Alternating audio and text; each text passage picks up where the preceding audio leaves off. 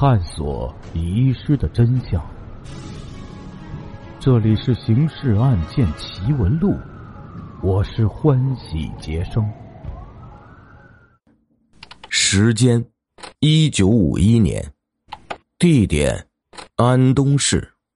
案件进程：按照不成文的行规呀，哪个部门把王钟楼抓捕进来，这事儿就由哪个部门着手调查。那最后经过协商。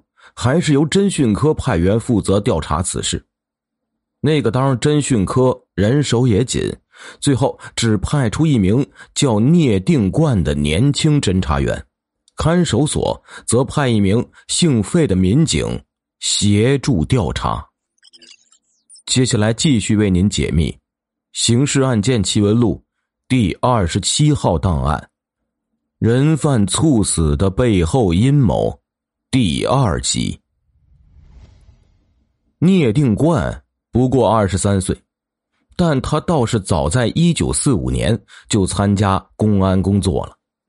那年十一月初，中共军队进驻安东市，接收日伪政权，成立了安东省和安东市。聂定冠当时就已经是安东市公安局的警察了，期间还被抽调到东北局。在公安部开办的训练班学习，经办过若干案件，所以啊，已经具备独当一面的工作能力了。他去了看守所，并叫上小费，顺便了解情况后，决定先对尸体做了解剖鉴定再说。于是，就打电话去局里，把唯一的一位法医请到了医院。想想不大放心。又让那位博士院长一起参加解剖。解剖的结果跟医院院长所预料的不同，法医初步认为王钟楼的死因是心脏病。至于死者生前所吃的食物中是否含有致命毒素，那得再将死者胃里提取的尚未消化的食物残渣经过化验后，方能得出最后结论。这个结果不但使院长出乎意外，连看守所方面参加调查的小费也感到难以接受。本来看守所长已经下令在所内进行调查，七号监房的三个人犯都已经被单独关押，准备讯问。那个看守员老周已经下班了，也被从家里招来。让他回忆接受那包食品的过程，好像市局调查人员做出不走样的回答。聂定冠离开医院后，便直奔看守所，从已被封了的七号监房提取了吃剩下的打糕、尚未处理掉的烧鸡骨头和包裹烧鸡用的干荷叶。封好后，请所长派人送往市局，交给法医一并化验。然后，聂定冠就和小费一起对七号监房那两个人犯进行了讯问。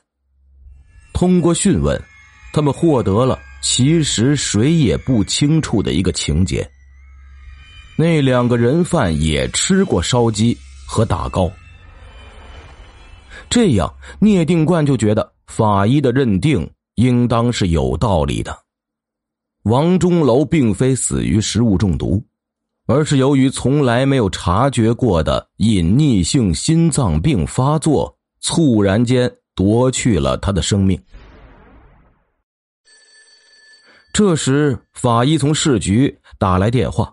说，经对死者胃里提取的食物残渣和打糕、烧鸡骨头等送检物进行了化验，没有发现毒素，因此解剖尸体时，对于王钟楼死因的认定应该是准确无误的。他准备连夜就写尸体检测报告。聂定冠接到这个电话后，心里对于此事的调查已经有了底，接下来。跟看守员老周的谈话，那就属于过过场了。主要是了解一下老周接待那个人犯家属的情况。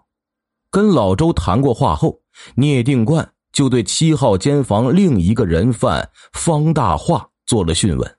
那就更简单了，因为尽管食品是其家属送进来给方大化的，但是方大化当时自始至终不在场，而方大化直到讯问他时还不知道此事竟然可能跟他有关，因为聂定冠并未点出那包食物是送进来给他的，只是问了问方大化的家庭情况，听说确实有个多大年龄的姐姐，听下来。跟老周说的那个女人的情况相同，也就到此为止了。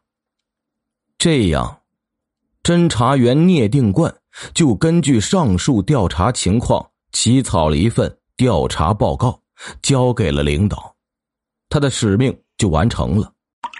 接下来就是看守所方面的事儿了，他们得对王钟楼的家属有一个交代。看守所长招来小费。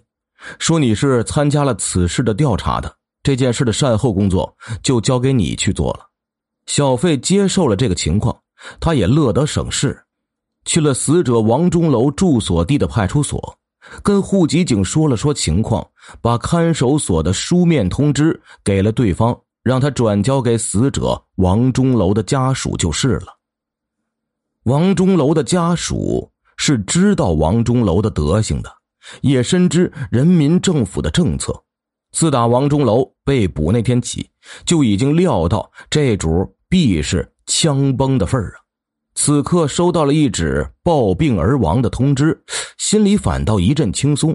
一样是死，这个结果总比开公审大会公开处决了，让人家骂枪毙鬼好点吧。因此，王钟楼的家属对于王钟楼的死因。没有提出任何异议，可是此事其实并没有结束，甚至可以说，才刚刚开了个头。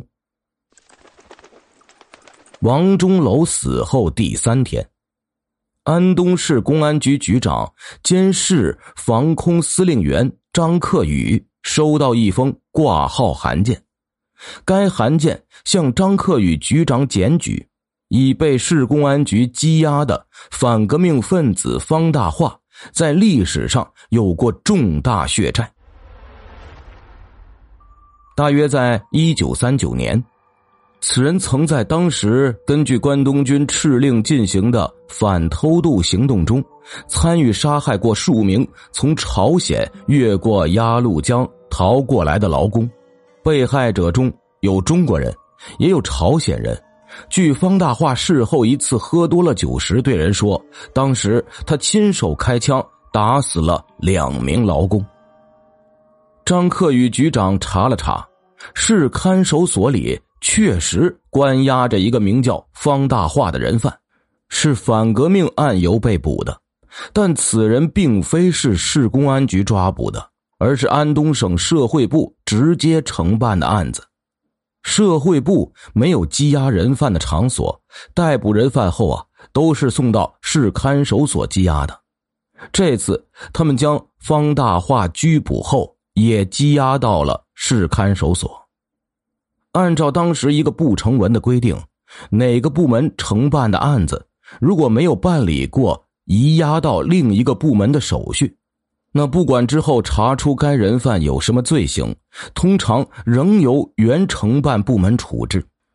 因此，张克宇局长就在这封检举函件上批了转交省社会部原承办员处理的意见后，做了加密处理，派市局的机要通讯员立马专程送往省社会部。省社会部。承办方大化一案的承办员名叫寿书之，当天下午，他就从领导那里拿到了张克宇转来的这封检举函件。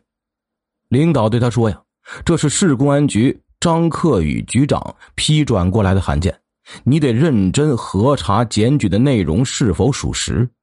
事后要给张克宇局长去个公函回下话，以示对公安局方面的尊重。”社会部和公安局其实是一家，应该互相尊重、互相配合，才能做好工作。寿书之觉得领导这话呀，似乎有些啰嗦，但他是一个凡事都讲究认真负责的人，所以当然得照办。因此，寿书之对助手小乔说：“呀，咱们得好好调查一下检举信的内容。这里呢，就有必要说一下方大化的情况了。”听众朋友，我们今天的故事就讲到这里了。感谢您的支持与帮助，并且感谢您的收听。